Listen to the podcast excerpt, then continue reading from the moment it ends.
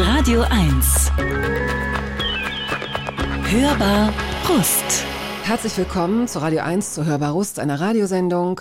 Sonntags 14 bis 16 Uhr auf Radio 1 oder wann immer Sie möchten als äh, Podcast über die ARD Audiothek oder äh, YouTube oder alle anderen Podcast-Plattformen, die Ihnen bekannt sind. Woche für Woche sitzt hier ein interessanter Mensch und hat sich die Mühe gemacht, acht Songs aus seinem Leben herauszusuchen, die in irgendeiner Weise von Bedeutung sind. Und wer das heute ist, erfahren Sie jetzt. Radio 1. Hörbar Rust. Wer sich in die Öffentlichkeit begibt, kommt darin um, heißt es. Diese zynische These wurde erstaunlicherweise schon vor Social Media verfasst und das will was heißen. Denn wir wissen es alle. Wer heute klare Kante zeigt in irgendeine Richtung oder wer heute daneben liegt, wer sich heute Fehler leistet, der wird vom Staubsaugerrohr des Shitstorms aufgesogen und vielleicht nie mehr ausgespuckt.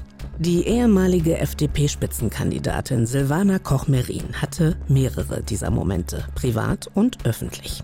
Die Mutter dreier Töchter musste sich zu Plagiatsvorwürfen äußern und trat als Vizepräsidentin des EU-Parlaments zurück.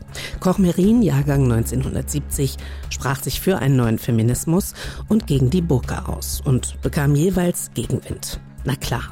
Die Wuppertalerin galt als offensiv und selbstsicher, aber offenbar nicht selbstsicher genug, um sich auch gegen verbale und physische Anzüglichkeiten ehemaliger Kollegen zu wehren.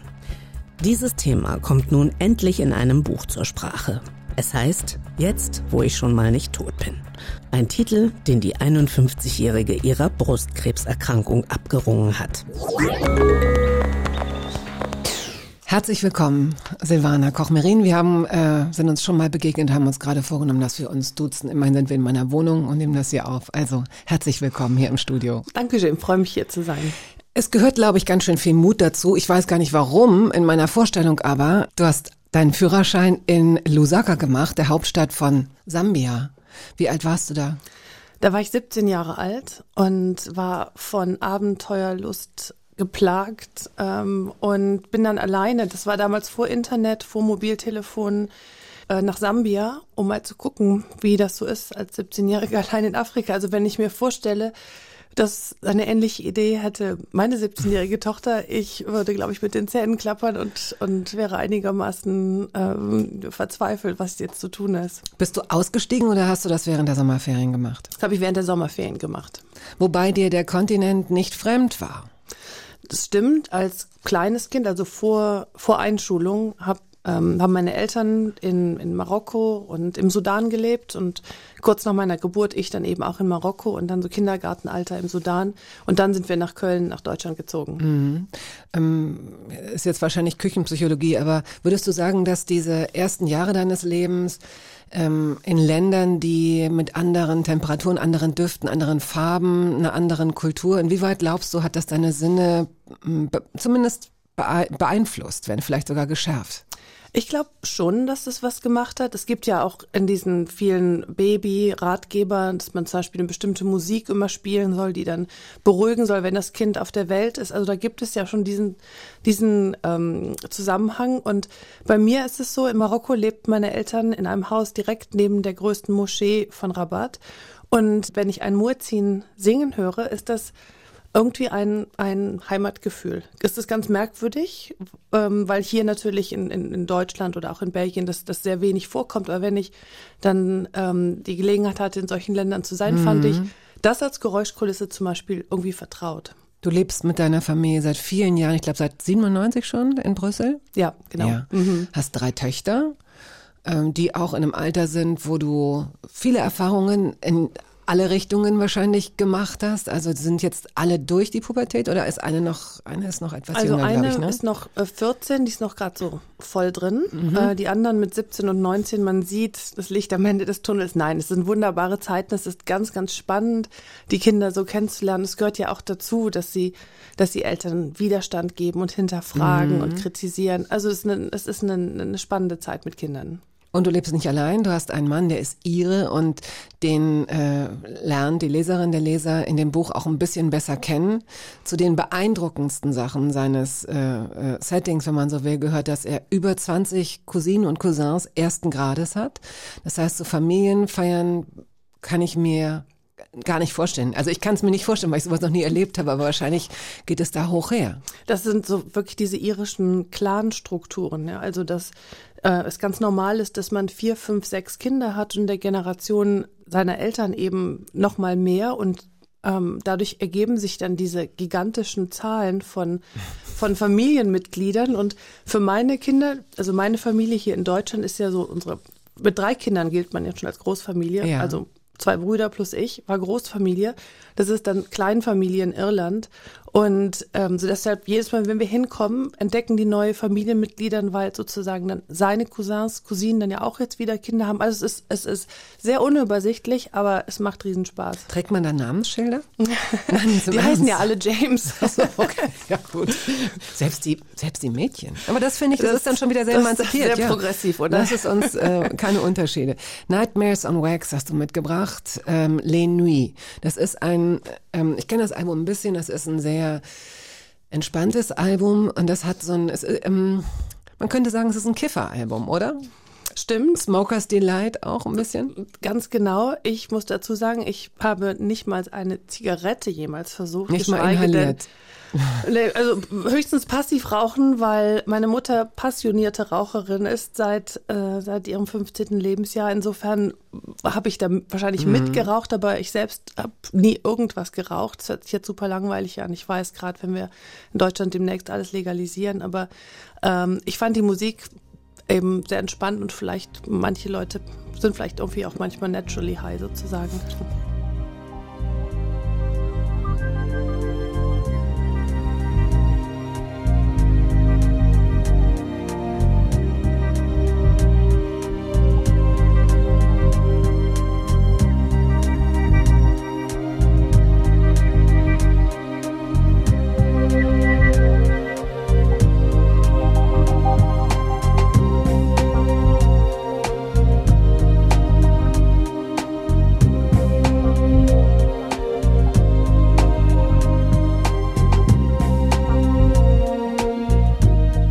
Silvana Koch-Merin ist heute hier. Sie ist die Vorsitzende der Stiftung oder des Netzwerks Women Political Leaders, ähm, das Frauen in politischen Führungspositionen hilft oder beziehungsweise Frauen hilft, in Führungspositionen zu kommen und überhaupt äh, zu Netzwerken. Dazu kommen wir später noch. Äh, erstmal vielleicht zu dem Buch. Wir haben im Vorfeld schon mal kurz gesprochen, bevor das Mikrofon offen war. Weil es ist ja ein sehr, sehr ungewöhnlicher Titel. Ähm, jetzt, wo ich schon mal nicht tot bin, in diesem Jahr erschienen, ein Plädoyer, gerade erst erschienen, ein Plädoyer für einen offenen Umgang mit unseren Ängsten. Wahrscheinlich hast du damals, als du dir überlegt hast, dass du das aufschreiben möchtest, noch gar nicht bedacht, wie viele Alltags- und Weltängste jetzt noch äh, hinzukommen. Also ein paar sind drin, das ist wahrscheinlich auch aktualisiert worden noch, aber hättest du gedacht, als du angefangen hast zu schreiben, ähm, dass wir uns als Gesellschaft an so einem Punkt jetzt hier auch in diesem Land befinden? Vieles war absolut nicht vorhersehbar, ganz klar. Also dass wir dass wir in einem Krieg stecken würden, der uns ähm, zu einer wieder völlig neuen Dimension von Angst bringt. Das haben wir damals nicht absehen können, als wir das Buch begannen. Das war im Oktober vergangenen Jahres. Ähm, du hast es geschrieben mit Uli Hauser, einem Journalisten, einem befreundeten Journalisten. Genau, ein, mhm. ein, ähm, sozusagen entfernt befreundet. Inzwischen kennen wir uns natürlich sehr gut nach so einer sehr intensiven Arbeitszeit an so einem Buch. Wir haben das begonnen im Oktober 2020 daran zu schreiben und da gab es natürlich schon viele Themen, die die große Themen sind, die Angst machen. Wir kamen gerade aus Covid und ähm, wir sind noch in Covid. Ja, jetzt, jetzt fühlt sich aber irgendwie es fühlt sich anders, anders Ja, was ist so lustig, dass Leute immer sagen in Corona-Zeiten. Ja, ich glaube, das eingesperrt sein war das war der große Unterschied und dieses auch wir wussten ja noch gar nicht, das, wir wissen ja jetzt ein bisschen mehr und das kommt dann ja auch dieses Angst-Zerlegen-Thema. Wir wissen ja jetzt ein bisschen mehr, welche Maßnahmen können uns etwas schützen. Es gibt Es gibt Impfstoffe, die auch etwas schützen. Es gibt eine Immunität, weil eben und auch Erfahrungen, weil, weil manche schon eben dann einmal, zweimal, dreimal an Covid erkrankt sind. Also das hat ja schon etwas mehr Hand und Fuß. Und ich glaube, in dieser mhm. ersten Covid-Zeit, dieses diffuse, dieser, dieser Nebel von Angst und dann eingesperrt sein, nicht mit anderen reden können, das glaube ich, hat uns, hat uns alle mit dieser Zerbrechlichkeit von Leben nochmal ganz anders begegnen lassen. So, und dann die Klimakrise. Ich meine, nach diesem Sommer jetzt wissen wir alle, das ist jetzt nicht irgendwie, ein paar Leute denken das und andere denken es nicht und man kann sich vielleicht auf einen Kompromiss einigen. Nee, sie ist da mhm. und es trifft uns alle.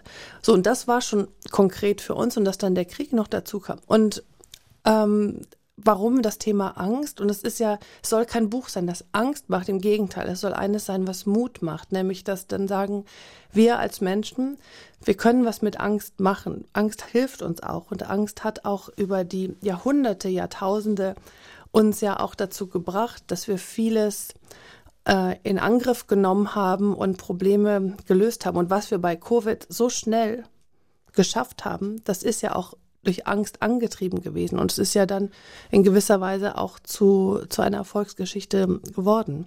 Das klingt natürlich in der Theorie immer so, dass man denkt, ach, das ist ja eigentlich ganz praktisch, dass wir Angst haben. Und wahrscheinlich ist es evolutionär genau auch so angelegt. Ne? Klar, wir müssen Angst haben, sonst rennen wir nicht weg, wenn der Bär kommt.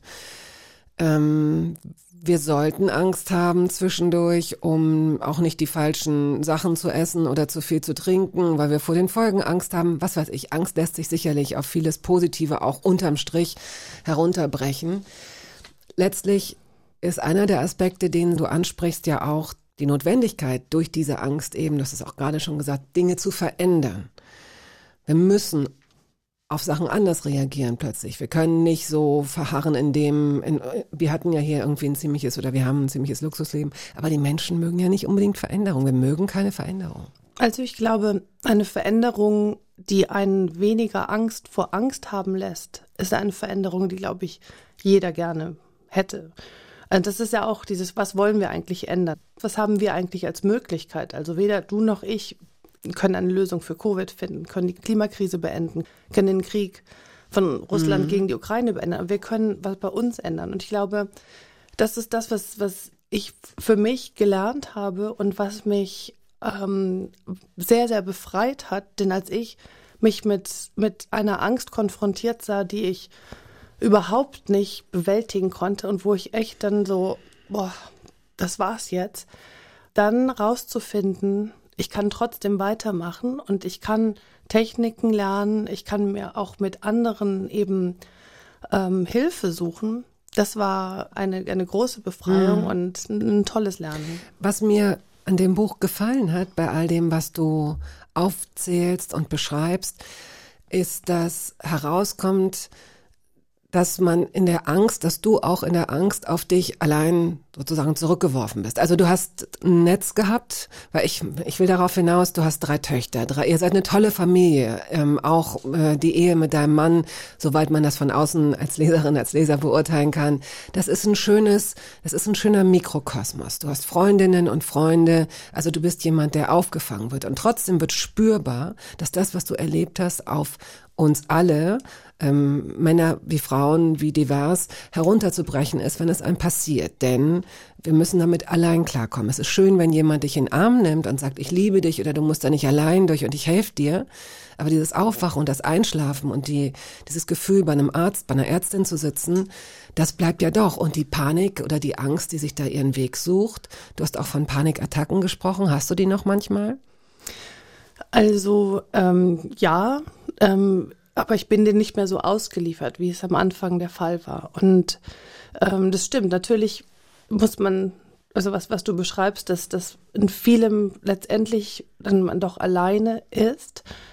Aber dieses sich, dieses sich mitteilen, also das, das Teilen der, der, mhm. der eigenen Gefühle, der, oder auch mal sagen, ich brauche Hilfe, ich kann nicht mehr, das hat mir früher sehr, das fand ich sehr, sehr schwer, das zu sagen, weil es für mich auch so einen Eingeständnis von, von Schwäche und irgendwie, das, das passt jetzt aber nicht weder zu meinem Selbstbild noch zu dem, was ich dachte, was andere von mir erwarten. Ob die das tatsächlich mhm. erwarteten, mhm. weiß ich ja mhm. gar nicht. Mhm. Aber man macht sich ja so seine eigenen, eigenen Vorstellungen.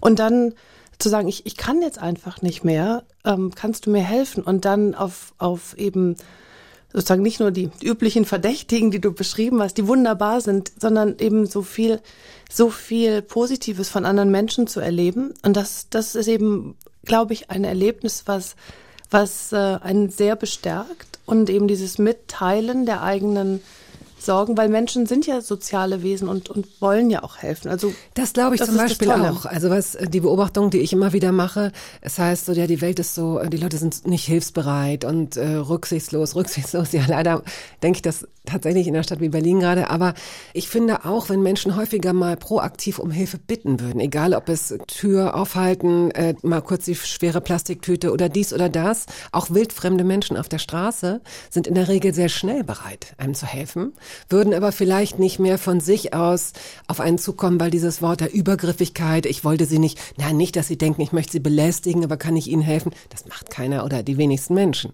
Und ich denke, man sollte das häufiger mal wieder probieren, denn ich glaube, die Erfahrungen, die Menschen machen, sind durchaus eher positiv. Wie du schon sagst, ich glaube, dass Menschen das eigentlich von sich aus sehr gerne machen. Never Give Up. Jetzt weiß ich nicht, heißt die, heißt die Band CI? Mhm.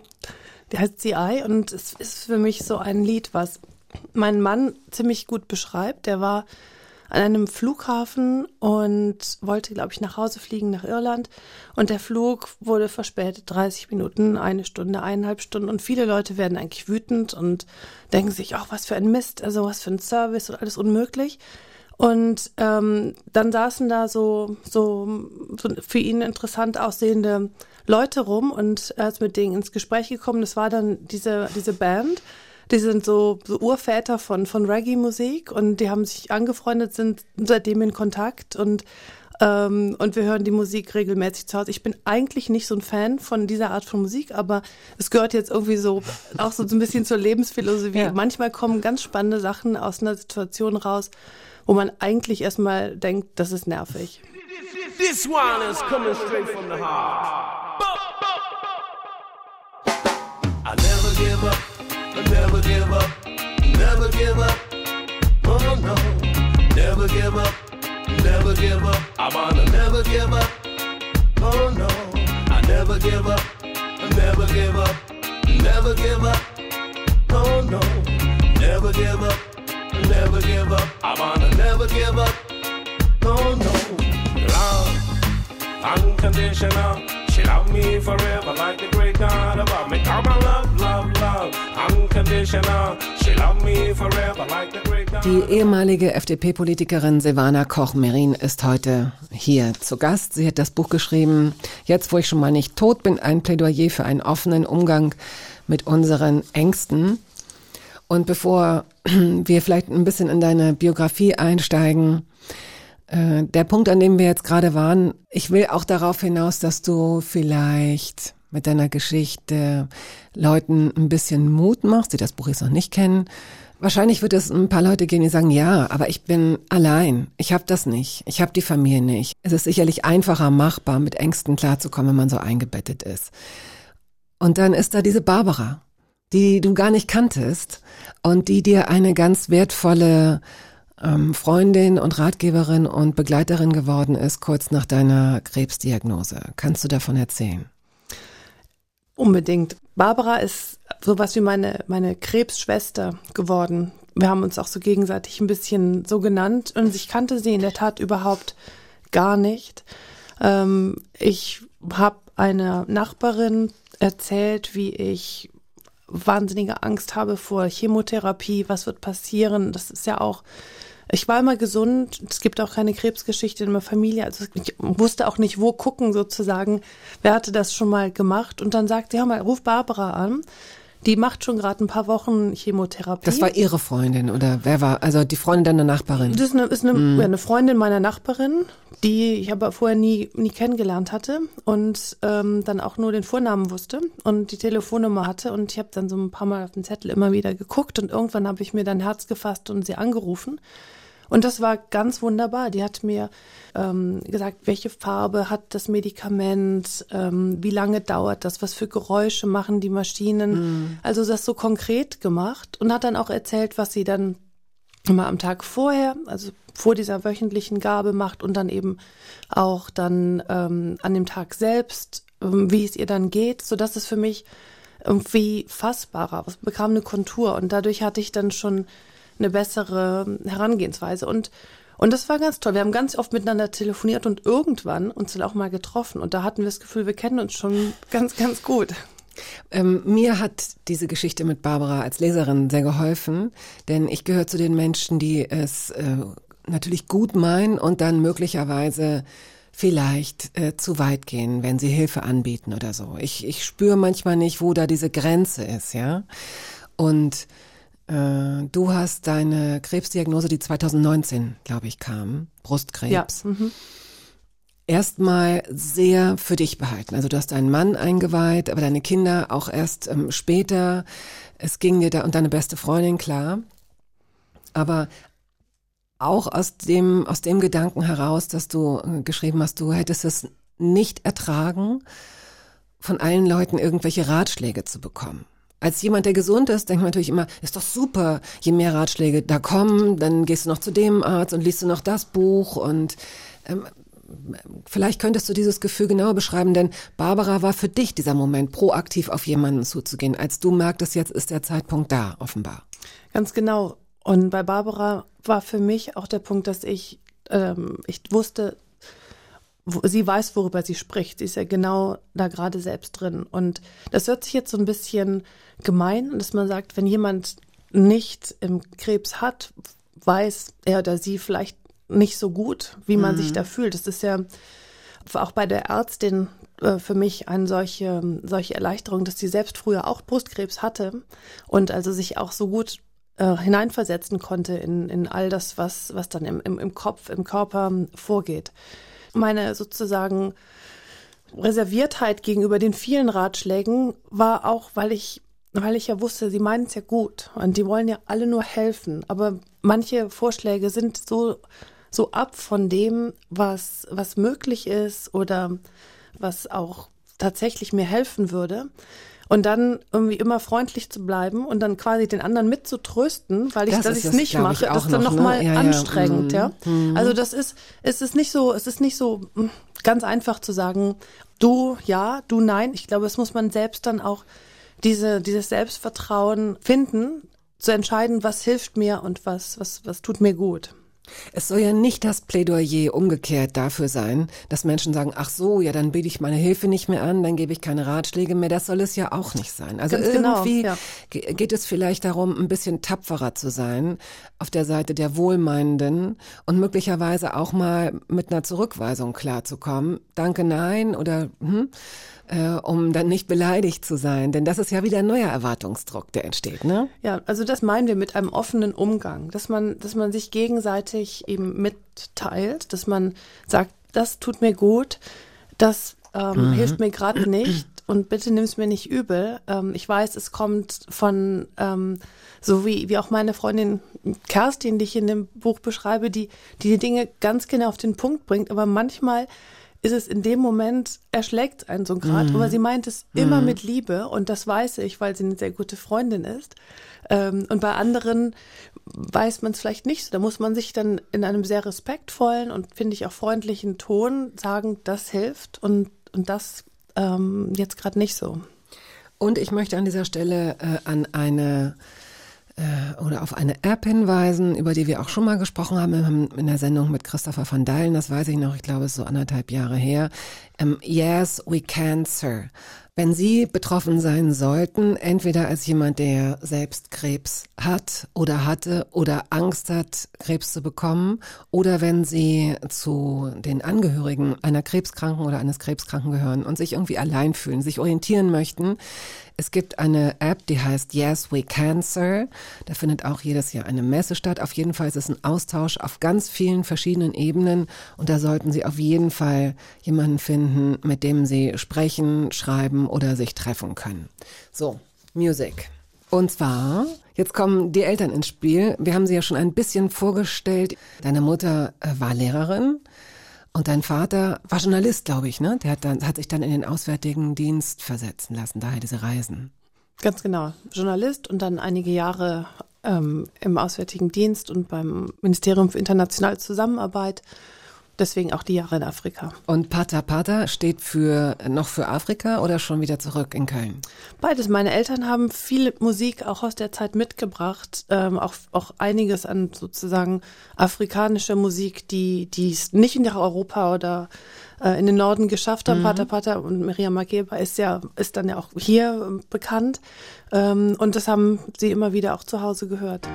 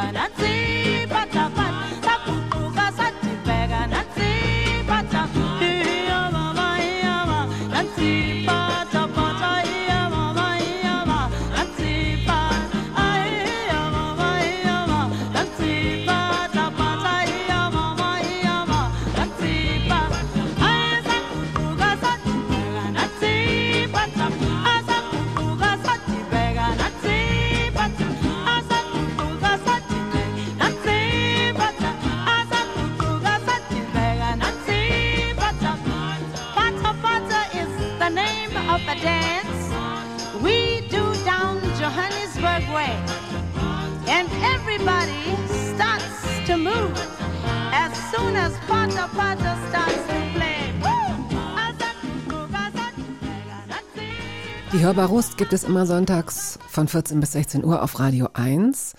Und sobald die Sendung ausgestrahlt wurde, wird sie für die Ewigkeit archiviert als Podcast. Da finden Sie auch Gespräche, also auf den Podcast-Portalen oder in der ARD-Audiothek mit René Polesch, Senta Berger, Ursula Werner, Mickey Beisenherz, Franziska Knost, Luisa Neubauer, Helge Schneider, Jan Delay, Stefanie Heinzmann, Kurs, El Hotzo, Christian Ulmen, Uschi Brüning und so weiter und so fort. Also sehr, sehr unterschiedliche Gesprächspartnerinnen und Gesprächspartner.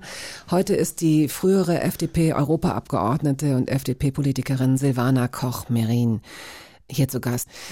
Dieser Name ist ja an sich schon eine kleine Familiengeschichte. Wie kam es zu dem? Merin ist ein, ein ganz kleines Dörfchen in der Nähe von Stendal und Stendal wiederum ist in der Nähe von Magdeburg. Und da kamen äh, väterlicherseits so quasi alle her. Und es gibt nun sehr viele Kochs auf dieser Welt. Und es waren meist Pfarrer. Und, und viele Köche verderben den Brei. Auch das. Und wer sich in so einer billigen Pointe verstrickt, auch noch. Da weiß man gar nicht mehr wieder zurück zu nach, nach, nach kommt da gar nicht mehr raus. Das ist schrecklich. Merin ist sehr, sehr, äh, ein, ein, sehr sehenswertes kleines Örtchen. Es hat einen schönen Pferdehof. Also für alle, die, die mal nicht wissen, was sie am Wochenende so machen wollen. Aus Merin. München fliegen sie um, nach Merin. Ähm, also Merin hat als, als besonderes Merkmal zusätzlich zu diesem äh, kleinen, schönen historischen Ortskern, hat als Merkmal, dass es der wohl in Deutschland am weitesten von jeder Autobahn entfernte Ort ist. Also insofern ein echtes Kleinod. Vor allem die Teenager in Merin finden das richtig gut. Toll. So, ähm, dann, das ist von dem, vom Urgroßvater, glaube ich. Der Großvater war das habe ich in so ganz alten Unterlagen gefunden, weil wir sind uns vor 15 Jahren, glaube ich, schon mal begegnet. Und damals habe ich offenbar ein Interview gelesen, dass dein Großvater ein self-made Mann, äh, Geschäftsmann war in Wuppertal und da was aufgebaut hat, glaube ich, ne? Das war der mütterliche mhm. Großvater. Der okay. väterliche, der war dann auch in Wuppertal, deswegen haben meine Eltern sich dort auch kennenlernen ja. können, als Pfarrer. Die sind so bei der mhm. Pfarrerschiene mhm. geblieben. Und mütterlicherseits, genau, der war dann der Unternehmer. Aber geschäftstüchtig warst du sehr früh. Du hast mit acht äh, selbstgemalte Bilder auf dem Flohmarkt verkauft, habe ich gelesen. Das stimmt, weil meine Eltern so auf diesem Trip waren, auf gar keinen Fall Barbie-Puppen. Und es war aber so, dass alle meine Freundinnen Barbies hatten. Und da dachte ich so, wie, wie, wie schaffe ich das jetzt? Also ich musste irgendwie Geld selbst verdienen und dachte, ich war zwar keine begnadete Künstlerin, aber ich glaube so das Mitleid anderer, die sagten, weil meine Freundin mit ihren Barbies da standen und ich ohne und es war also ganz klar, auch das mhm. ist das Ziel. Also ich habe dann ähm, ein paar Bilder verkaufen können und konnte mir dann eine kaufen. Erinnerst du dich noch an die Motive? Weil ich als Kind mhm. hatte so Motivphasen. Hm, ich hatte auch Phasen, das stimmt. Also ich habe ich weiß, ich hatte mal eine Phase, wo ich total fasziniert von allem, was altes Ägypten war Oh. und habe dann so Hast du so äh, Kajal, so Mumien, äh, so Genau, aber mit irgendwie einer runden Knollennase. Total, wie die da drauf kam, weiß ich jetzt auch nicht. Ich habe hab noch nie irgendwie, aber ich hatte so eine runde Nase und dann so in dieser, in, in der Silhouette, also so von der Seite eben diese, diese ägyptischen Die Ägypter Figuren. sind ja auch eine Zeit lang nur seitwärts gegangen, ne? Ja, Walk ja. like an Egypt gibt schon schon wieder. Zack, Wieder super Witz. was Das ist los der Hammer hier. Ja. Ähm, du hast und du hast dir dann davon eine Barbie gekauft, oder? Ja. Und das Interessante ist ja, dass du sehr schnell rein äußerlich bist du ja voll. Deine armen Eltern, die wahrscheinlich gedacht haben, sie haben so ein Rappelkiste-Mädchen, dem sie so einen äh, leicht äh, asymmetrischen Pony schneiden können. Und dann ist da so ein Hatte ich auch. Hatte Hattest ich. du? Mhm. Ich hatte Kordlatzhosen und asymmetrischem Kurzerschnitt. Mhm.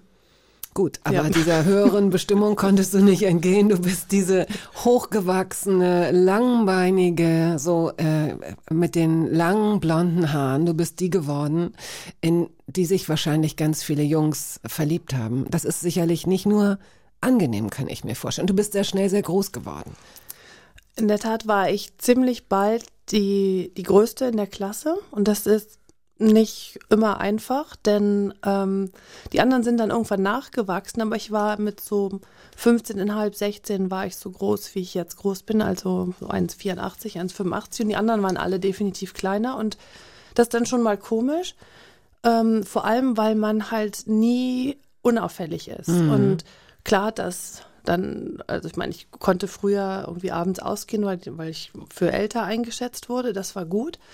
Aber mal sich irgendwo versuchen zu, zu drücken vor, vor, was weiß ich, einem 1000 Meter Lauf oder so, das war nicht so das, was ich mochte in der Schule, ging nicht, weil ich war halt immer sichtbar. Mädchen, die schnell wachsen, machen sich, ob sie versuchen sich aber zu ducken. Hast du dich manchmal, äh, also hieß es so, steh gerade oder so, weil, weil sie sich manchmal ein bisschen kleiner machen, den Kopf ein bisschen einziehen, ein bisschen gebeugt gehen? Hast du das an dir selbst beobachtet oder bist du mit deiner Größe ansonsten äh, im Frieden gewesen? Ähm, ich hatte, natürlich hatte ich solche, solche Wünsche, dass ich auch so einfach nur so sein wollte wie die meisten meiner Freundinnen, die einfach so 10, 15 Zentimeter kleiner waren zu dem Zeitpunkt. Ähm, ich habe von meinen Eltern, die beide auch ziemlich groß waren, ähm, immer gesagt bekommen, hör mal, es ist ganz egal, wie groß jemand ist oder klein jemand ist. Es wichtig ist die innere Haltung und die, die spiegelt sich darin wieder, was für eine äußere Haltung du einnimmst. Und das war Konntest du das so, das ist ja was schon, ich will jetzt nicht sagen intellektuell, aber es ist ja, ja, das leuchtet vielleicht ein, aber wenn man sich, wenn man das Gefühl hat, nicht dazuzugehören, ist es, ist es irgendwie doof. Es fühlt sich nach wie vor blöd an. Also ich bin ein großer Fan von so von von Motivationssätzen und so so Leitsätzen und sich auch Dinge immer wieder sagen und bis sie dann die eigene gefühlte Realität werden und das funktioniert oft, nicht immer. Ähm, also ich sage mir immer, mein Hund ist super erzogen und er ist es einfach nicht. Äh, das, da hilft die Selbstmotivation nicht. Aber es gibt, es gibt Momente, also wie zum Beispiel auch bei der Krebserkrankung hat mir das sehr geholfen, dass, dass die Ärztin mir dieses Mantra als Aufgabe mitgegeben hat, dass es mir immer wieder sagen sollte, du stirbst nicht an dieser Krankheit und du wirst diese Krankheit besiegen. Das habe ich oft nicht geglaubt, aber wenn man einfach so ganz, wenn man so ganz simple Sätze hat, die man sich quasi so gebetsmühlenartig wiederholt, das macht was. Und das äh, hat mir und hat mir geholfen und hilft mir in verschiedenen Situationen. Und damals eben quasi so einen ersten Vorgeschmack, dass ich mir dann sagte, es ist okay, groß zu sein und äh, es kommt auf meine Haltung an. So, und das, das ist, glaube ich, ein bisschen eine Durchhalteparole, aber in vielen Situationen dann schon was, wo man sich dran festhalten kann. Es ist ja jetzt auch nicht so ungewöhnlich und du bist ja jetzt auch nicht zwei Meter zwanzig gewesen oder so, gar nicht. Aber ich hatte damals eine Freundin in der Schule. Deswegen weiß ich, die ist dann später Model geworden. Also die hat dann das sozusagen aus dem Fluch einen Segen gemacht.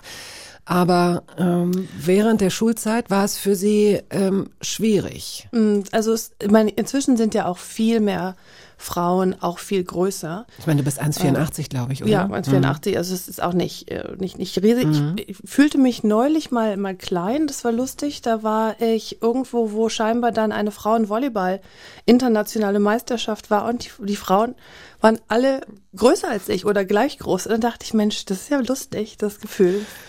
Okay. Deine Eltern mag ich, ohne sie jemals kennengelernt zu haben, leben noch beide. Meine Mutter lebt noch. Mein Vater ist äh, 2016 verstorben. Okay, das tut mir leid. Denn äh, die sind offenbar, haben die dich, äh, wir kommen später noch zu einer anderen Szene oder Situation, die du auch in deinem Buch beschreibst, wo ich auch das Gefühl habe, dass sie sich da wirklich gut verhalten haben und nachahmenswert. Aber offenbar waren sie immer auch schon sehr offen. Denn auch das beschreibst du, dass du dein Kinderzimmer eine Zeit lang mit einem bosnischen Mädchen geteilt hast, dass eine afghanische Familie eine Zeit lang bei euch gewohnt hat. Deine Mutter kümmert sich, glaube ich, oder hat sich um äh, syrische Geflüchtete gekümmert. Ähm, wie war das damals für dich als Mädchen? War das automatisch selbstverständlich? Das war selbstverständlich. Als Kind, glaube ich, nimmt man ja vieles erstmal als selbstverständlich wahr, was die Eltern machen und merkt erst so später im Leben, dass es, dass auch manches anders woanders ist. Und bei meinen Eltern war das, war das immer so, dass plötzlich Leute bei uns auftauchten, die eine Zeit lang bei uns gewohnt haben. Meine Mutter auch als Lehrerin, zum Beispiel ein Kind, wo, wo die Eltern gewalttätig waren, das dann ein paar Tage bei uns war, bis es da eine Regelung äh, mhm. oder eine sichere Lösung war. Also es kam immer wieder vor und deswegen war das, war das auch so, dass es, dass es normal war. Uns ging's gut. Ähm, wir hatten jeder ein Kinderzimmer und das das ab und an mit jemand zu teilen und ähm, das gehörte irgendwie so dazu. Ging es um christliche Werte oder war das einfach wirklich Menschenliebe und Offenheit? Ich denke, es ist vor allem Menschenliebe und, und Offenheit. Ähm, meine Familie, trotz sozusagen dieser Pfarrerhistorie, ähm, ist nicht sehr in der Kirche engagiert, sondern eben hat viele andere Art von Engagements mhm. gewählt, die mit Nächstenliebe wahrscheinlich, so kann man es nennen, zu tun haben. Du hast auch früh ein Ehrenamt, glaube ich, bekleidet. Also ich bin äh, in der Oberstufe, also damals hieß es in der Schule.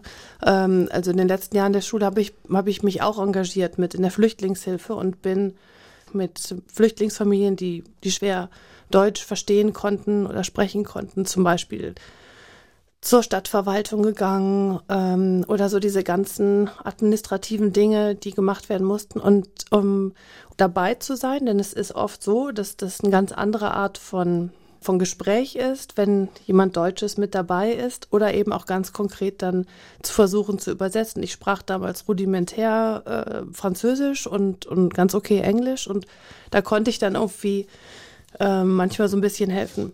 Was ja nicht selbstverständlich ist und für dich spricht. Ähm, Look of Love passt als Song ähm, hervorragend. Ähm, ABC. Wie müssen, wie dürfen wir das chronologisch oder biografisch einordnen, dieses Lied?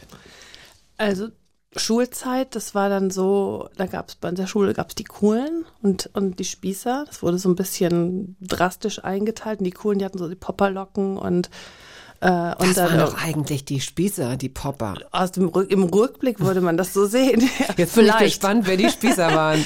die Spießer waren die, die, die gerne zur Schule gegangen sind, sich interessiert haben für das, was sie lernen und, äh, und gute Noten hatten. Ist das nicht, ähm, da muss ich noch mal reingerätschen. Das ist doch eigentlich wirklich schade, oder? Dass das die waren, die Nerds oder die, die dann auch doof waren und einen nicht haben abschreiben lassen oder so. Aber eigentlich sollten wir ja, oh, Bock haben auf das, was wir lernen. Eigentlich sollten alle Kinder Lust haben, oder? Also so dieses, oh, ich habe Lust, das zu lernen. Klar, aber ich glaube, das ist immer das Bescheuerte an so Schubladen, in die, die man Leute steckt und sagen kann, du bist interessiert am Lernen, du bist ein Spießer, du hast eine coole Frisur, deswegen gehörst du zu denen und äh, was weiß ich, äh, du rauchst Joints, also gehörst du nochmal in diese, also Schubladen machen, machen die Welt kleiner und, und äh, nur vermeintlich übersichtlicher. Und ich glaube, also in der Zeit war es so, ich, ich war irgendwie, ich mochte lernen, wollte aber auch auf die Partys. Das war so ein bisschen, du warst der Hybrid. ein bisschen schwierig. Und das war so, äh, diese Art von Musik äh, war auf, auf den, äh, war auf den Partys, die damals so waren. Also warst du eine Reisende? Ja, ich glaube, ich gehörte nie so nie so irgendwo richtig in so eine einzelne Clique, Gruppe dazu. Ähm, ohne dass ich jetzt, es hört sich jetzt irgendwie ganz so einsam nee, Reiter auf dem Horizont und Sonnenuntergang nee, nee. und so. Also das, das nicht, sondern das war ähm, ja, ich, ich, ohne, ich habe da nicht wirklich drüber nachgedacht, aber ich weiß halt, ich, ich wollte zu diesen Partys, ich wollte auch cool aussehen. Hat nicht so geklappt. Meine Eltern waren mit den Budgets, was Kleidung angeht, eher ein bisschen restriktiv und gleichzeitig wollte ich aber auch ähm, was lernen. Also ja, so war's.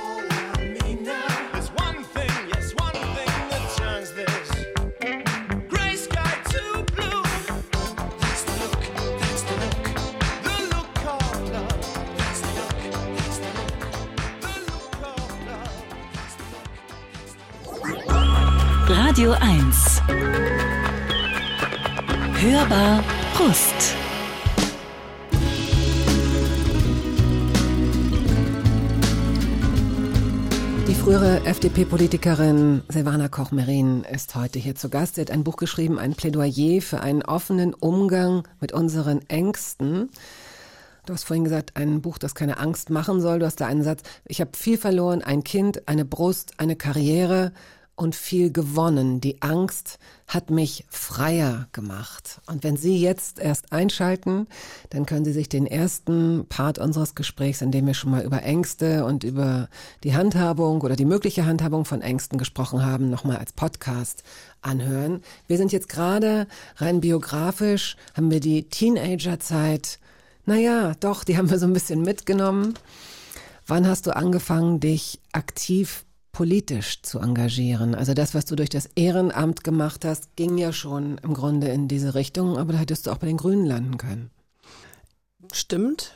Ich habe aus diesem Ehrenamt heraus mir überlegt, also diese ganzen Regeln, die hier so existieren, warum muss man dieses Papier da abgeben und man darf nur dieses eine, nur das andere. Wer macht sowas? Das ist ja alles menschengemacht. Und dann habe ich mir in der Tat verschiedene Parteien angeschaut und fand meinem Lebensgefühl oder Lebenseinstellung am meisten entsprechend so die Idee einer, einer liberalen Welt, wo Freiheit als großes Oberthema gilt, aber der Einzelne, die Einzelne auch sehr in, in der eigenen Verantwortung mhm. gefragt ist. Und das, das fand ich fand ich einen sehr schönen Ansatz und bin dann zu den jungen Liberalen gegangen. Das war, ähm, als ich in Hamburg begann, mein Studium zu machen.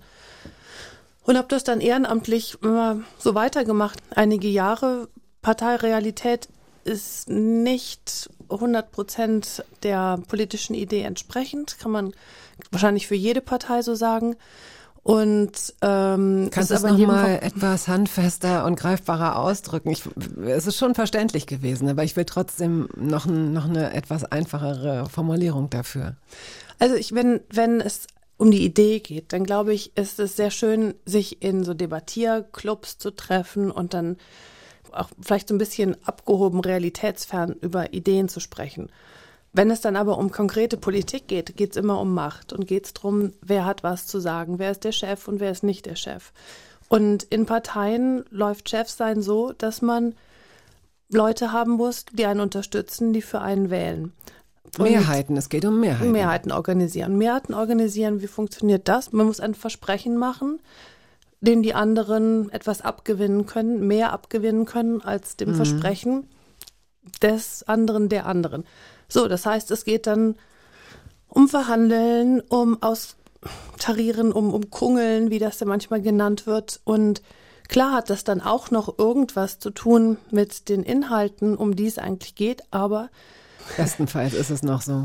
Ja, es ist immer wieder der, der, natürlich der politische Anspruch, dass man dann sagt hier, also wofür sind wir in dieser Partei, also warum sind wir jetzt bei den Liberalen und nicht ähm, bei den Grünen oder nicht bei den, bei der mhm. CDU oder so? Also, dass sich das unterscheidet, hat, und das inhaltliche Versprechen ist schon auch noch dabei. Also ich spreche jetzt nur von innerparteilich, ja. Mhm. Äh, um dann die Wähler, die, die Wahlberechtigten anzusprechen, da muss es ja sehr viel mehr wieder um die Inhalte gehen. Und aber innerparteilich formieren sich dann ja so Unterstützergruppen und da äh, kommt es eben darauf an, dass man diese Hausmacht, wird es ja genannt, dann auch pflegt und bearbeitet. Und das ist eine ganz andere Sache als eine politische Idee darüber zu diskutieren. Es gibt ja diese, ähm, manche sind Quereinsteiger. Oft kann man einfach von Glück reden, dass die bei gerade bei radikaleren Parteien, bei extremeren oder extremistischen Parteien sogar selten hochkommen. Aber manchmal passiert es eben doch. Das sind dann äh, Rhetorikerinnen, Rhetoriker, die vielleicht nicht unbedingt diese Ochsentour durch die Turnhallen und durch die kleinen äh, Wahllokale gemacht haben, sondern die qua Rhetorik und Charme und Charisma schnell sehr weit kommen. Und das kann ja sehr gefährlich werden. Ansonsten weiß man, wer Politik macht, muss wirklich auch dieses Durchhaltevermögen haben. Das klingt für viele einfach sehr unsexy und das ist so schade, weil da von vornherein so viel Schwung aus der ganzen Masse genommen wird. Ne? Es gibt so viele Leute, die sich auf unterster Ebene engagieren, nachbarschaftlich, wirklich sehr, sehr äh, regional. Und wenn Sie dann den nächsten Schritt machen, merken Sie schon, okay, jetzt kommen die ersten bürokratischen Hürden auch. Das ist ja in Deutschland auch so eine Sache. Und, ähm, und dann geht es genau, dann hört es auf, auch Spaß zu machen. Also viele Menschen landen dann nach ganz viel Euphorie und Idealismus zwei Jahre später dann wieder an so einem Punkt, wo sie sagen, nee, sorry, das tue ich mir nicht an. Aber eigentlich braucht es ja genau diese Leute. Ich glaube, es war Schäuble, der mal irgendwie so einen Bürgerrat ins Leben rufen wollte oder so. Ist da irgendwas draus geworden? Hast du das verfolgt? Ähm, ich ehrlich gesagt, das habe ich nicht verfolgt. In, äh, es gibt immer mal wieder auch, ähm, auch zum Beispiel in, in, Brüssel ähm, genau das als Ansatz, dass man sagt, für bestimmte lokalpolitische Fragen machen wir so Gremien, wo eine Hälfte äh, dieses Ausschusses besetzt ist, so mehr oder weniger nach Lotterieverfahren, ähm, Leute, die nicht gewählt sind, sondern verschiedene Alters- und, und, Bevölker und andere Kriterien, mhm. Bevölkerungsgruppen repräsentieren und eben dann die gewählten Stadtabgeordneten und schauen, was kommen da eigentlich an Diskussionen zustande, um das eben auch so ein bisschen, wie du sagst, aufzulockern und auch mal andere Perspektiven zu bringen. Ich finde Politik auf Zeit ein ein ganz, ganz tolles Konzept, denn dadurch werden Politiker so ausgewählt, dass sie eben aus unterschiedlichen Erfahrungshintergründen kommen und man weiß als Politiker, das ist jetzt, hier geht es nicht um die Altersabsicherung, sondern es ist ein Mandat auf Zeit und das ist etwas, was auch dann dazu veranlasst, dann weiterzuschauen, welchen Beruf möchte ich danach weitermachen. Das ist ähm, für manche höchste Staatsämter so vorgesehen, aber auch da ist dann manchmal so die sichere, sichere Bank in Anführungszeichen, dann noch irgendwie doch noch ein Abgeordnetenmandat zu haben. Aber nur ganz kurz, also zum Beispiel die, äh, die Marine Le Pen in Frankreich oder auch jetzt die neue italienische Regierungschefin Meloni, die sind schon ewig dabei. Die haben so die ganze Ochsentour gemacht und, ähm, und kennen das System dadurch, was auch ein, ein Faktor ist für eine, für eine innerparteiliche Macht äh, Position, dass man eben, bei Helmut Kohl sagte man das ja auch, dass er jeden Kreisvorsitzenden mit Vornamen kennt. Also, dass diese, diese lange anhaltende Präsenz äh, in einer Partei baut auch eine, eine Machtstruktur auf. Wahrscheinlich gibt es da inzwischen unterschiedliche, äh, unterschiedliche Wege. Wenn man jetzt überlegt, äh, Zelensky war, glaube ich, also na, es gibt mhm. Gegenbeispiele, ne, wo man ja. sagt, also entweder ist es so dieses Gewachsene von unten und du kennst alle Tricks und du hast die Seilschaften und du bist, oder du kommst eben von der Seite und hast das Glück durch irgendeinen so Aufwind ganz nach oben gespült zu werden. Ja, also zum Beispiel der kanadische Regierungschef äh, Trudeau mhm. oder auch der, der französische Präsident Macron, die haben das versucht, gerade um den Anteil der Frauen in der Politik zu erhöhen, weil sie eben gesehen haben, es ist wichtig, dass man gleich viel Frauen wie Männer in Entscheidungspositionen hat, haben aber gesagt, in unserer Partei haben wir gar nicht genug. Es gibt aber Hunderttausende von Frauen, die sich engagieren, ob es jetzt im Elternbeirat ist, ob es in der Naturschutzorganisation mhm. ist was auch immer, die also Engagement für das Gemeinwohl zeigen und die haben dann wirklich so ähm, ähm, rumgeschaut, wo gibt's gute Frauen und haben die konkret angesprochen, gesagt, möchtest du bei uns in der Partei mitmachen? Und, ähm, und haben ihm genau dieses Prinzip gemacht. Was gut ist.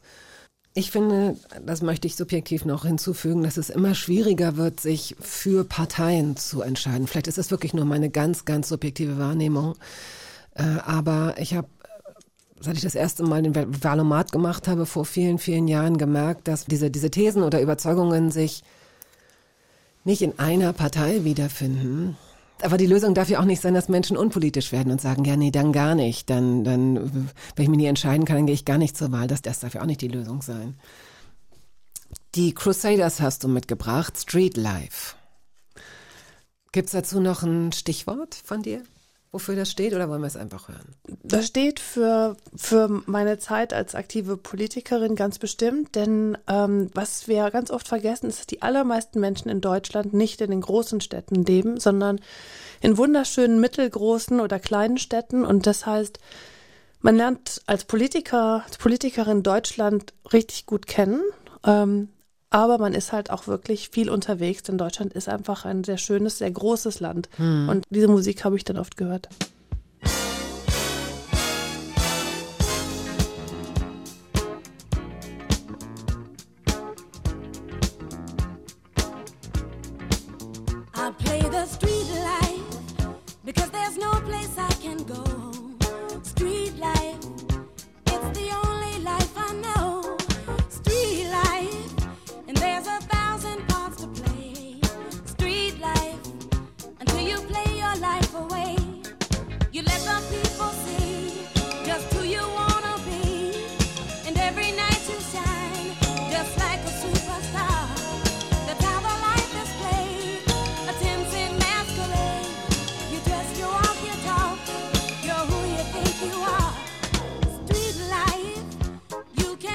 Ehemalige FDP-Europa-Spitzenkandidatin Silvana Koch-Merin ist heute hier zu Gast. Äh, dieses ehemalige wird dir nicht gerecht. Wie würdest du, wie stellst du dich heute vor? Was sagst du? Meist ist es heute, dass ich Präsidentin, Vorsitzende der Organisation Women Political Leaders bin und ähm, dann irgendwann kommt auch, dass ich selbst mal Politikerin war. Okay, aber viele werden dich wahrscheinlich auch kennen. Es ist, glaube ich, auch ein Unterschied hier in, in Deutschland, wo ich ja auch seit 2011 eigentlich sehr, sehr wenig nur noch war. Ich habe ja, ich lebe ja in Brüssel und meine Arbeit ist in vielen Orten der Welt und bringt mich dahin, was wunderschön ist. Und natürlich bin ich hier als ehemalige FDP-Politikerin vielleicht noch äh, dem einen oder anderen in mhm. Erinnerung. FDP sagt jetzt den meisten Menschen außerhalb Deutschlands nicht so viel. Manchen Menschen innerhalb Deutschlands auch, auch nicht. nicht. Das tut jetzt aber den anderen, dem Christian Lindner naja. sehr weh. Oh, das wollen wir nicht. Nein, das wollen wir nicht. 2011 wurdest du mit Plagiatsvorwürfen konfrontiert. Auch dazu nimmst du in dem Buch Stellung. Ich mag diese Stelle im Buch, weil du dich nicht im Kreis drehst mit irgendwelchen äh, Erklärungen und Entschuldigungen, sondern du hast deine Haltung dazu gefunden. Wie ist die jetzt ganz verkürzt dargestellt? Verkürzt, es ist in Ordnung, dass ich diesen Titel aberkannt bekommen habe. Ich habe schlampig gearbeitet, das geht nicht. In einer akademischen Arbeit, die eine Doktorarbeit ist, muss man ordentlich arbeiten? Muss man das exakt machen? Muss man das nach den Standards, die mhm. erforderlich sind, machen? Das habe ich nicht getan. So. Und insofern war das, war das in Ordnung. Ich frage mich natürlich jetzt sozusagen 2022, warum habe ich im vergangenen Jahrhundert angefangen, eine Doktorarbeit überhaupt zu machen? Ich wollte ja nie ähm, eine akademische Karriere machen, aber das das ist ja, glaube ich, nochmal eine ganz andere, eine ganz andere Fragestellung, die mit dem eigentlichen, meiner eigentlichen Arbeit nicht wirklich zu tun hat. In dem Buch sagst du, es geht dir schon auch, es ging dir schon auch darum, dass Menschen anders wahrgenommen werden mit einem Doktortitel. Ne, das, das sieht man ja auch manchmal. Ähm, sind Sie die Assistentin, bringen Sie mir doch schon mal einen Kaffee. Nein, nein, ich bin die Chirurgin. Oder nein, ich leite dieses Unternehmen. Was möchten Sie? Also Frauen werden nach wie vor, nicht nur von Männern, auch von anderen Frauen oft, äh, vielleicht mehr respektiert, wenn da so ein Doktor davor steht. Das ist inzwischen auch wirklich hinreichend erforscht und noch nicht hinreichend, aber schon weitgehend erforscht, dass bei Frauen erstmal eine Inkompetenzvermutung mitkommt. Also wenn da jemand kommt, als gerade mal auch jüngere und auch einigermaßen selbstbewusst auftretende Frau, dass man sagt, okay, mhm. die ist ja hübsch, aber das war es dann auch. Bei einem Mann erstmal eine Kompetenzvermutung mitschwingt, die er gar nicht unter Beweis stellen muss. Und das macht den großen Unterschied aus. Und deswegen war für mich ähm, so ein und das hört sich jetzt wirklich drastisch an, aber waren so diese zwei Buchstaben vor dem Namen, dachte ich, damit kann ich dem so ein bisschen auch entgegenwirken und sagen, so guck mal, ich habe hier, mhm. ich bin hier Frau Doktor und ähm, ähm, also nehmt mich jetzt mal ernst. Ähm, dass, dass, dass, dass solche Art von Vehikel ähm, überhaupt sozusagen Eingang gefunden haben, meine Gedanken, das finde ich das eigentliche Problem.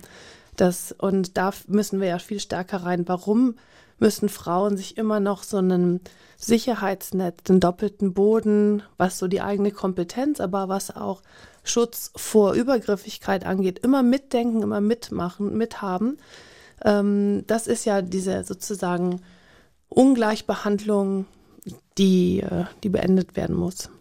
Auch, auch diesem Thema widmest du ähm, viel Platz in deinem Buch. Da gehen wir gleich drauf ein. Auch auf Dinge, die dir passiert sind als Mädchen, als junger Frau, auch als Politikerin, auch innerparteilich, ähm, mit denen du jetzt sehr offen umgehst und ähm, dazu gleich mehr. Jetzt erstmal Musik. Crazy Nas Barkley, der mir wahnsinnig leid tut, weil ich glaube, dass er allen Menschen immer immer sein Leben lang sagen musste, wie er geschrieben wird, denn also ich weiß nicht genau. genau also allen Uves dieser Welt geht's außerhalb Deutschlands ähnlich. Uwe? Uwe. Uwe auf Englisch oder Französisch geht gar nicht. Uwe. Jui, Uwe. oh, aber ich glaube, das ist eine gute Botschaft für die Uves. Also die jetzt wahrscheinlich massenhaft Ausreiseanträge stellen, müssen sie ja gar nicht, fällt mir ein. Sie müssen einfach nur umziehen. hier bleiben. Uwe. Uwe. Hört sich aber hört sich schön an. Ich finde ne? auch. Man hat direkt auch einen Juve. Gesprächsanfang. Gut, aber warum dieses Lied? Warum Crazy? Weil ähm, meine Töchter ähm, dieses Lied sehr mögen und ich die immer so im positiven Sinne crazy äh, finde, die ähm, sehr gerne tanzen, verrückte Sachen sagen, machen. Als sie kleiner waren, natürlich noch mehr verrückt als, als es jetzt äh, und das einfach so viel Spaß macht. I remember when, I remember, I remember when I lost my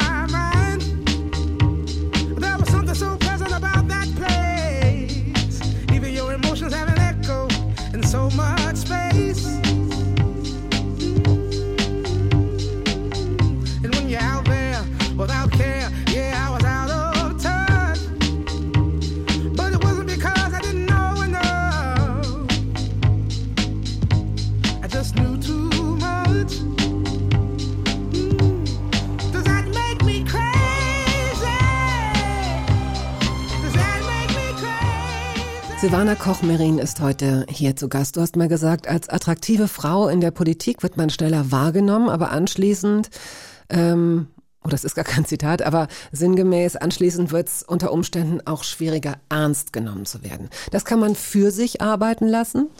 Also eine Weile unterschätzt zu werden, ist gerade in der Politik wahrscheinlich gar nicht so verkehrt, um dann möglicherweise zu sagen, so, und jetzt. Ähm, andererseits wird es Frauen ja dann auch oft vorgeworfen, dass sie vermeintlich äh, optische Attribute für sich arbeiten lassen, wie auch immer. Du bist eine attraktive Frau, das hat dazu geführt, wir wissen jetzt nicht, wir haben keine fiktive Strichliste, wie viele Vorteile du dadurch hattest.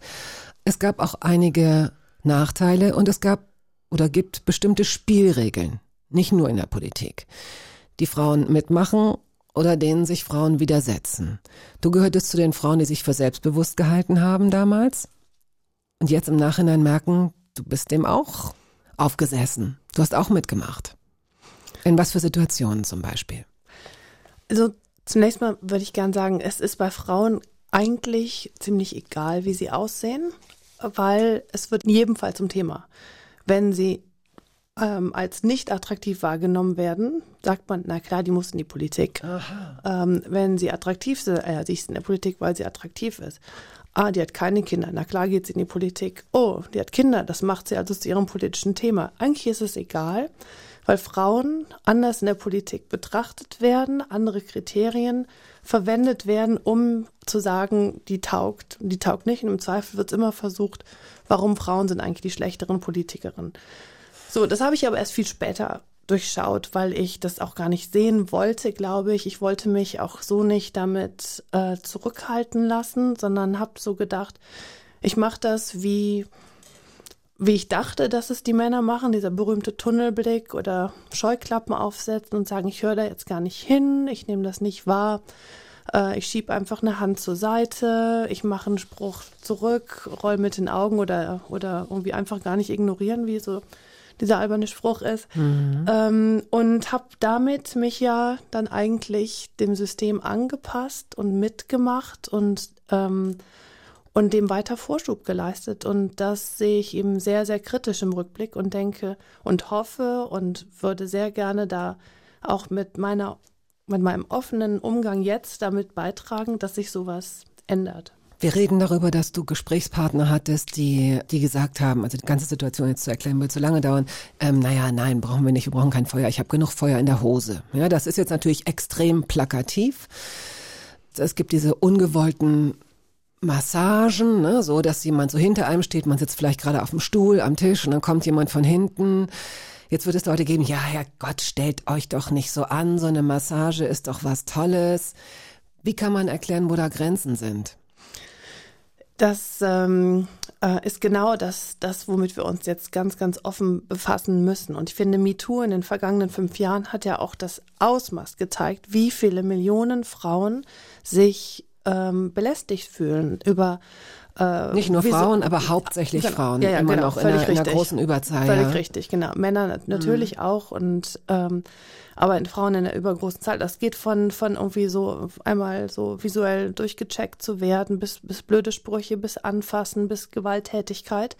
Und ähm, für mich war es so, dadurch, dass ich erste Erlebnisse dieser Art schon als Kind hatte mhm. und auch da, das ist keine Ausnahmesituation. Auch selbst heute, 2022, sagt man, dass in einer Standardschulklasse in Deutschland zwei Kinder vermutlich Opfer von sexueller Belästigung sind. Silvana, so. ganz ehrlich, also wir reden jetzt nicht vom Schulsystem, sondern überhaupt, ne? Von, genau, meinst, so, Gesellschaft, ja. gesellschaftlich.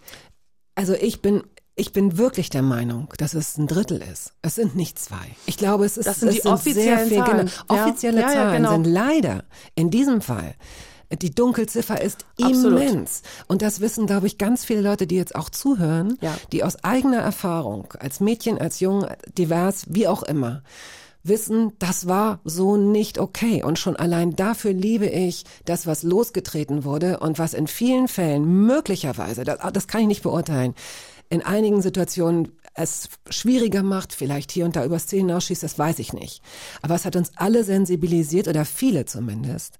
Und uns ist klar, was wir uns haben, also auch, auch ich selbst mein Vater, meine Mutter hat mir irgendwann erzählt, dass mein Vater äh, in der Kirche tatsächlich als von einem Organisten, der hat selbst Orgel gespielt und so weiter, das wurde damals, das hat gar keinen Platz gekriegt, das wurde nicht besprochen.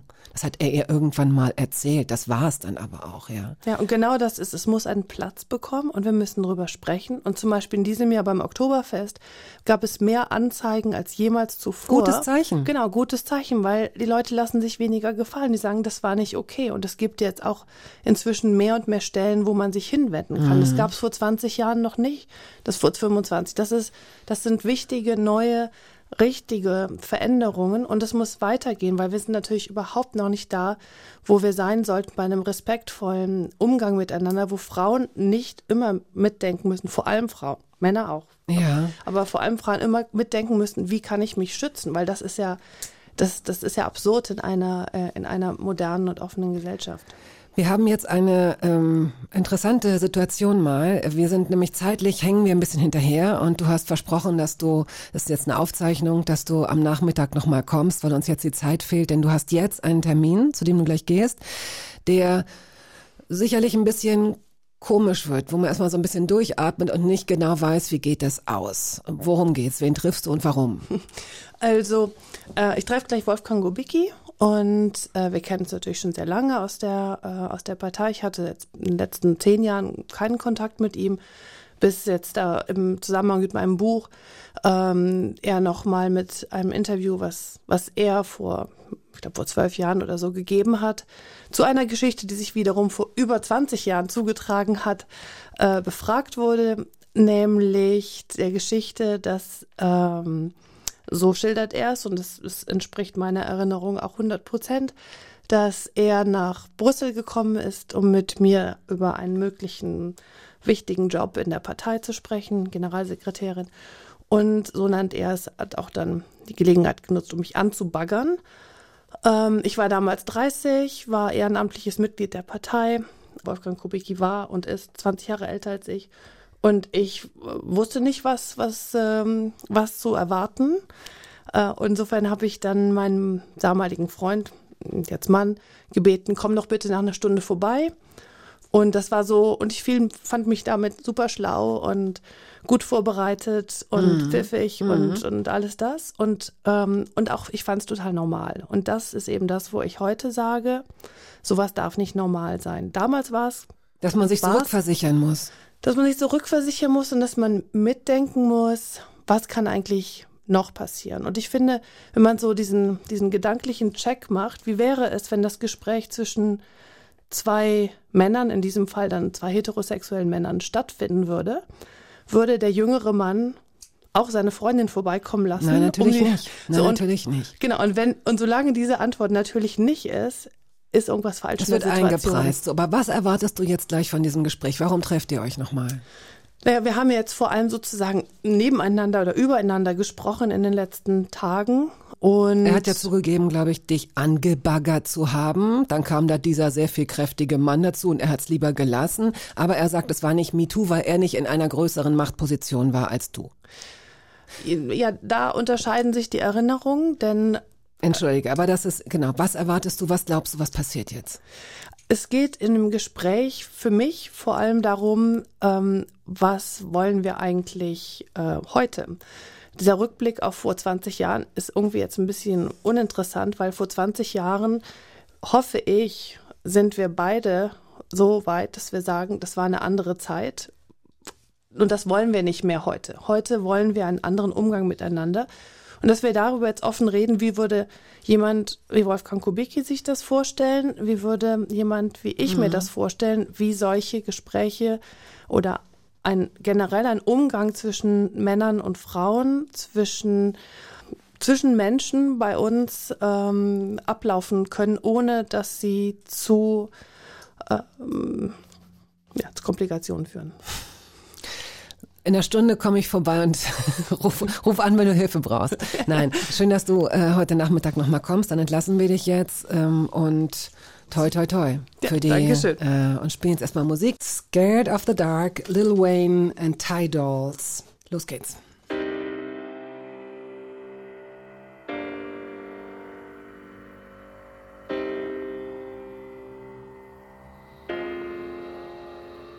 I'm not scared. Of the dark. I'm not running, running, running. No, I'm not afraid of the fall. I'm not scared, not at all. Why would a star, a star, ever be afraid of the dark? I'm not scared.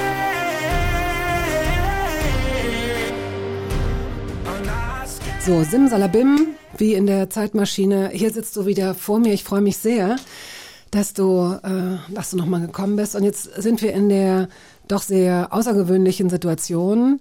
Eine Sendung, die ja nicht live ist, aber mit so einem Live-Charakter zu versehen. Denn auch wenn wir erst nach der NZZ ausstrahlen, erfahren wir es persönlich jetzt hier, Mariam und ich, schon äh, exklusiv ein bisschen früher. Es gab gerade ein Interview, das, zu dem du eingeladen wurdest mit Herrn Kubicki zusammen. Und die Neue Zürcher Zeitung hat es offenbar arrangiert und kommt Samstag oder ist Samstag damit rausgekommen. Mit welchem Gefühl bist du denn eigentlich reingegangen?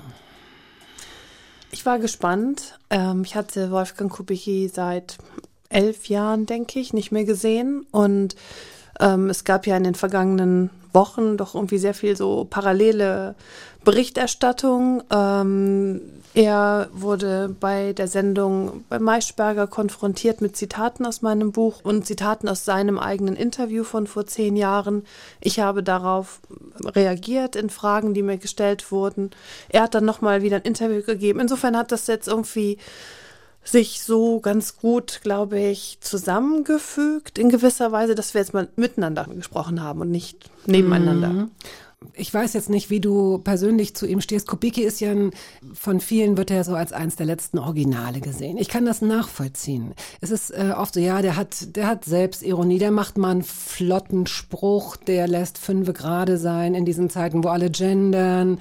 Er legt sich mit Leuten an. Ich kann das im Kern verstehen. Also da ist so eine Sehnsucht nach ähm, Politikerinnen und Politikern, die ein Profil haben, die auch mal was riskieren natürlich ist das gerade bei Männern, das muss ich leider so ein bisschen verallgemeinern, wenn es so ist, dann kommt es häufiger bei Männern vor, dass es dann so eine Eigendynamik kriegt, sowas Gockeliges, finde ich, ganz subjektiv, sowas, äh, wo, wo es dann auch schwer ist, ein Regulativ da nochmal zwischenzuschalten. Die gefallen sich dann auch zu gut in dem, was sie machen. Ist denn Wolfgang Kubicki dir jetzt ein bisschen entgegengekommen und hat sowas gesagt wie, ja, tut mir leid, das war, würde ich jetzt heute nicht mehr machen, sowas? Wir haben ziemlich deckungsgleiche Erinnerungen von der Situation. Mhm, das von, ist ja schon mal vor, gut. Von vor 20 Jahren. Das muss man, finde ich, schon auch fairerweise dazu sagen. Das war jetzt nicht letzte Woche, sondern das war vor über 20 Jahren. Und für ihn, glaube ich, eine neue Einsicht. Er hat es nicht vermutet, dass ich ähm, diese Situation als Bedrohung möglicherweise wahrgenommen hätte. Und das haben jetzt in dem Gespräch, glaube ich, drei, vier, fünf Mal gesagt, dass das dass das aber so ist. Und er konnte es gar nicht verstehen. Und ich ihm dann gesagt, guck mal, ich kannte mhm. dich gar nicht zu dem mhm. Zeitpunkt. Ich kannte nur, ich wusste, du bist 20 Jahre älter, bist es nach wie vor und ähm, bist ein mächtiger Mann. Ich war am Anfang meines politischen Engagements und da habe ich eine ganz andere Grundbefindlichkeit. Und das hat er ähm, sich jetzt ein paar Mal angehört von mir. Und das war, glaube ich, für ihn eine neue Erkenntnis vielleicht.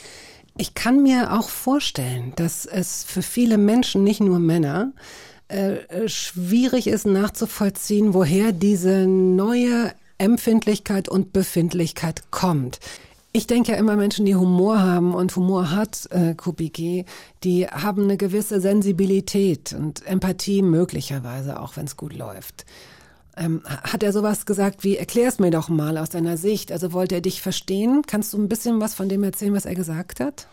Also du hast völlig recht, Kubicki ist jemand, der, der, das, das ganz, ganz intelligent, messerscharf argumentierender Jurist, der kann Dinge argumentativ zerlegen, aufbauen und dafür kennt man ihn ja auch als Politiker, dass er immer wieder so Sachen auch so zugespitzt sagt und manchmal auch ein bisschen übers Ziel hinausschießt mhm. und dann sich damit auch so, so zu Markenzeichen gemacht hat. Ich glaube, das Thema ist für ihn irgendwie ganz neues Territorium. Und er hat so sich, denke ich, vor allem an seiner ganz tollen Ehefrau ähm, orientiert und das ist eben eine ganz starke, ganz intelligente Frau, die natürlich ihm Kontra geben kann und, und selbstbewusst auftritt. Und so, dass es vielleicht für ihn auch eine, eine neue Erkenntnis ist und er hat es auch so zum Ausdruck gebracht, ähm, dass er da nochmal neu was dazugelernt hat. Wir werden das im, im Auge haben. Und zwar ist nicht so, wir, wir werden das beobachten, sondern er wird sich ja weiter ins Gespräch bringen. Ähm, äh, also insofern mal sehen. Wäre ja schön, wenn du da ein bisschen was äh, vielleicht in der sensibilisiert hättest. Ich glaube, es ist für uns insgesamt ein, ein Riesenschritt nach vorn, dass dass solche Sachen Diskussionen hervorrufen. Mhm.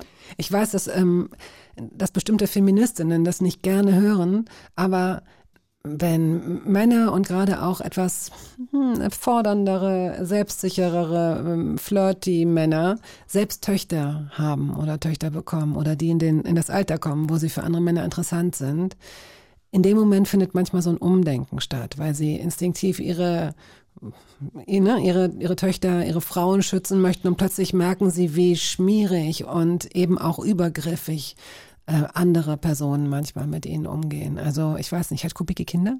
Ah, der ja. Töchter und Enkelkinder auch. Mhm. Okay, gut, aber diese These muss auch nicht immer greifen. Aber ich finde, ich finde auch nochmal fairerweise, es hat schon irgendwie ein bisschen den Falschen getroffen. Also äh, klar macht er Kommentare und flirtet und macht Komplimente an Stellen, wo es keins bräuchte oder es ganz unpassend ist. Aber ich selbst habe ihn nicht als jemand erlebt, der sagen, ungefragt die Hand aufs Knie legt oder, oder okay. irgendwie sowas. Äh, nie. Also, also das habe ich von ihm nicht erlebt. Mhm. Und, ähm, und habe ihn, aber damals kannte ich ihn natürlich nicht. Ja? Und, deswegen und du hast es von anderen erlebt, deswegen hast du wahrscheinlich gedacht, okay, mir ist es lieber, mein Mann holt mich in einer Stunde ab. Ja. Mhm. Um dieses äh, doch recht komplexe und große Thema so vorsichtig äh, zum Ende zu geleiten oder zu führen, äh, würde ich deine Eltern gerne noch mal kurz ins Spiel bringen, die dir in all den Situationen, die in dieser Richtung etwas komisch waren und dich verängstigt haben als kleines Mädchen und als junges Mädchen, die offenbar die richtigen Sachen gesagt haben, dass du ihnen vertraut hast. Wie haben sie dich behandelt, sodass sie immer wussten, was bei dir gerade passiert, weil oft sprechen Kinder darüber ja nicht.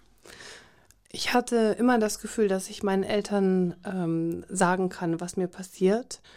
Und warum ich das Gefühl hatte, war, dass sie, dass sie sich immer auf meine Seite gestellt haben. Sie haben nicht gefragt, stimmt das denn wirklich? Erzählst du da nicht was? Erfindest du? Ach, das kann doch gar nicht sein, so ein netter Nachbar. Ähm, sondern haben mir geglaubt und haben sofort Aktion gemacht. Also im Sinne von, sind rübergegangen zu dem Nachbarn und gesagt haben, meine Tochter anfassen, das geht gar nicht. Oder eben auch ähm, bis dahin Freunden von ihnen, die das eher lustig fanden, dass ihr Sohn mich mhm. nachts bedrängte, ähm, dass sie gesagt haben, so, wenn ihr das lustig findet, wir finden es nicht, damit ist dann auch unsere Freundschaft beendet. Also die waren immer auf meiner Seite und es hat mich sehr, sehr stark gemacht, weil ich mich sowohl ernst genommen fühlte, als auch, ähm, als auch wusste, da ist jemand, der stärker ist, mhm, ähm, mhm. Äh, der mir hilft. Ja, ist nochmal ein gutes Stichwort, denn Frauen und Mädchen haben keine Angst vor Dunkelheit. Die haben auch keine Angst äh, vor Parks. Sie haben Angst vor Männern. Das ist einfach immer wieder, das ist, ich habe es neulich mal wieder bei Social Media gelesen und das ist, das führt es immer wieder, das führt immer wieder gut vor Augen, woran wir uns eigentlich orientieren, ne? dass wir uns auch schon so dran gewöhnt haben. Ja, ganz genau ganz genau. Und das ist eben dieser Begriff, der sehr drastisch ist, der, der aus dem Amerikanischen kommt, dieser Begriff der Vergewaltigungskultur. Rape den Culture. Mein, Rape mhm. Culture, den mir meine Töchter nahegebracht haben, die eben sagten, dass wir in einer Rape Culture leben. Ich dachte, Moment, also klar, das ist jede Vergewaltigung ist eine zu viel und es gibt viel zu viel davon. Und es gibt noch viel mehr Dunkelziffern als die mhm, angezeigten, viel, viel selbstverständlich. Mehr.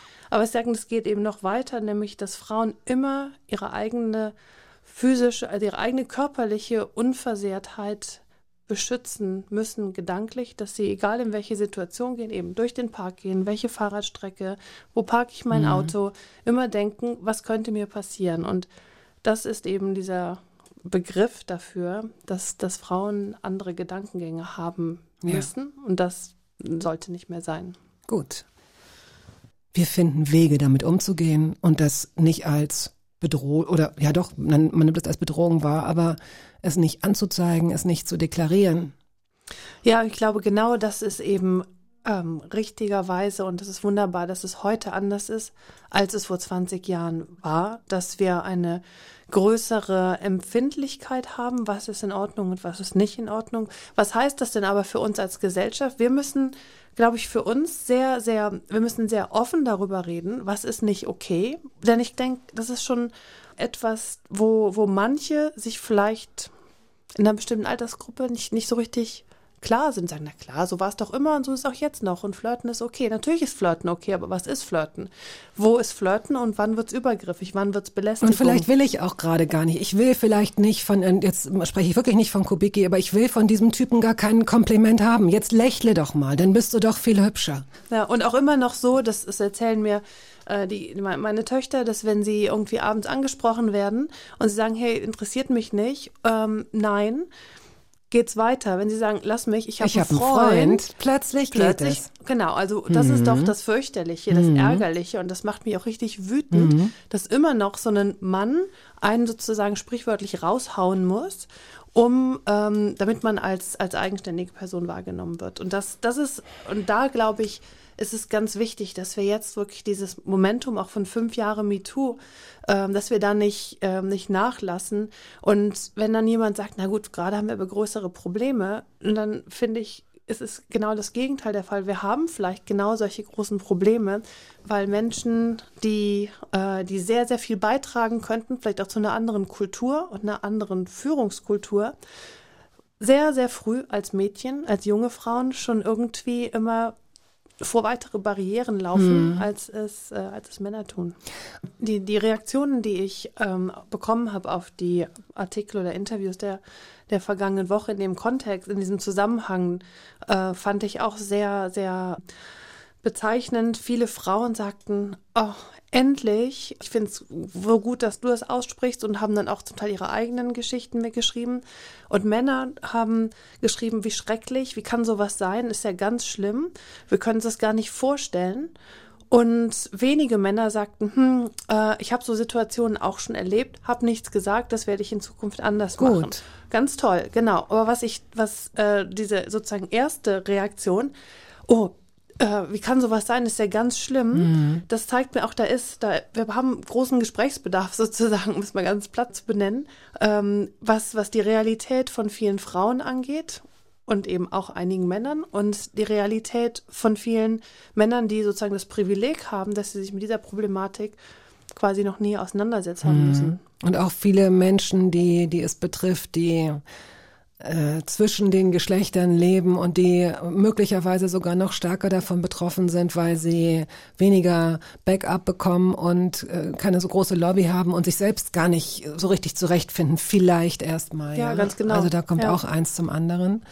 Und es kommt hinzu, da sitzen wir nicht, nicht unbedingt im Glashaus, aber da da muss auch, um da so ein, um Verhaltenskodex, um es mal mit diesem Wort, diesem hölzernen Wort zu belegen, um den zu entwickeln, müssen sich auch Frauen einen gemeinsamen kleinen Nenner suchen, finde ich. Denn solange andere Frauen noch aufstehen und sagen, nee, nee, nee, nee, ich will noch Komplimente, nee, jetzt hört mal auf. Ich finde das toll, wenn mir ein Mann die Tür auffällt. Ich finde das auch toll, wenn mir ein Mann die Tür auffällt. Ich finde es auch toll, wenn mir eine Frau die Tür auffällt, weil es einfach ein Zeichen von Höflichkeit ist. Und wenn wir das mal runterbrechen auf dieses, äh, ne, diese Rücksichtnahme, diese Hilfsbereitschaft möglicherweise, dann kann man diese männlich-weiblich Dinger so ein bisschen aufweichen und vielleicht ein bisschen sensibler dafür sein, ja, wo Grenzen sind. Ja, ich, ich finde immer, äh, das ist eine, eine spannende sozusagen Denkaufgabe, Mann und Frau äh, sozusagen zu vertauschen, wenn man sagt, oh, ich finde das so toll, wie, wie, wie Sie das machen, äh, Herr so und so, wie Sie so Kinder mit Karriere mhm. verbinden können, ganz großartig. Und auch fantastisch, wie Sie sogar noch ein Abendessen für Ihre Frau hinzaubern können nach so einem anstrengenden ja, Arbeitstag. muss jeder gleich grinsen. genau, muss jeder gleich grinsen. Wenn es umgekehrt macht, ist mhm. es so, mhm. Naja klar, so ist es halt, ja. Und ich, dann finde ich, wenn, wenn man solange man sozusagen Grinsen muss oder das absurd findet, zeigt er, hm, irgendwas ist hier noch nicht so, noch nicht so gleichberechtigt, noch nicht stimmig. So, es gibt ein äh, aktuelles Buch äh, bei Eden, erschienen im Eden Verlag, jetzt, wo ich schon mal nicht tot bin. Um das zu gewinnen, wir verlosen drei Exemplare. Ähm, beantworten Sie bitte die Frage, wie hieß denn das Buch, das Silvana Koch-Merin 2007 herausgebracht hat? Schicken Sie die richtige Lösung an hörbar.radio1.de und bitte schreiben Sie auch Ihre Adresse und Ihre Telefonnummer in die E-Mail. Ludwig van Beethoven, die Ode an die Freude. Als ehemalige Europapolitikerin, aber wahrscheinlich immer noch Europäerin, ist das wahrscheinlich der Song, der kommen muss. Unbedingt. Also es, es geht ja, äh, geht ja auch um die Lebensstation Europa, Brüssel und äh, ich finde diese Ode an die Freude so schön, weil sie auch so festlich ist und so würdig und auch nochmal zeigt, was für eine schöne gemeinsame Kultur wir in Europa haben. Dann hoffen wir mal, äh, dass es auch so bleibt. Ja, dann danke ich dir einfach für die Zeit, die du dir genommen hast, heute Morgen und jetzt heute Nachmittag nochmal und wünsche dir alles Gute und dass du gesund bleibst. Danke dir und wünsche ich uns beiden gemeinsam. Tschüss. Dankeschön. Tschüss. Das war der Podcast der Radiosendung Hörbar Rust. Wir hoffen, dass es Ihnen gefallen hat. Wenn Sie möchten, Sie können ihn abonnieren.